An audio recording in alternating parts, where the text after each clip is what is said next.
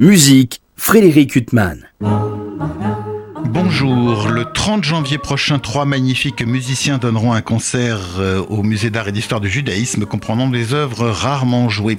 Un concert pour alto, clarinette et piano donné par Béatrice Mutlet, l'artiste solo du Malheur Chamber Orchestra, Romain Guyot, le clarinettiste solo de l'Orchestre de Chambre d'Europe, et le pianiste Itamar Golan, qui est un peu un de nos chouchous. Itamar Golan est un slant pianiste qui refuse de jouer seul et accompagne les plus grands chambristes de la planète, qu'ils soient violonistes tel Maxime Janine Jensen ou Shlomo Mintz, violoncelliste tel Matt Eimovitz ou Zvi Plesser, ou clarinettiste tel Sharon Kam. Ils donneront notamment la sonate pour clarinette et piano de Leonard Bernstein, une œuvre rare de 1942, qui fut la première œuvre publiée du compositeur, une musique dans laquelle on trouve déjà tout ce qui fera la valeur inestimable du créateur de West Side Story, mais aussi de sa première symphonie Jeremiah ou de son ballet Le Book.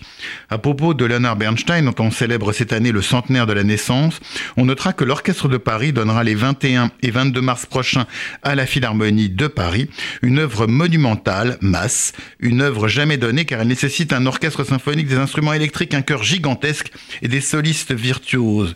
Pour en revenir au concert du 30 janvier prochain au Musée d'art et d'histoire du judaïsme, partant d'une œuvre rare, une romance sans parole de Mendelssohn jouée à la clarinette, les musiciens passant par Leonard Bernstein déjà cité rendront hommage à Léo Smith, né en 1900 à Amsterdam, mort en déportation en 1943.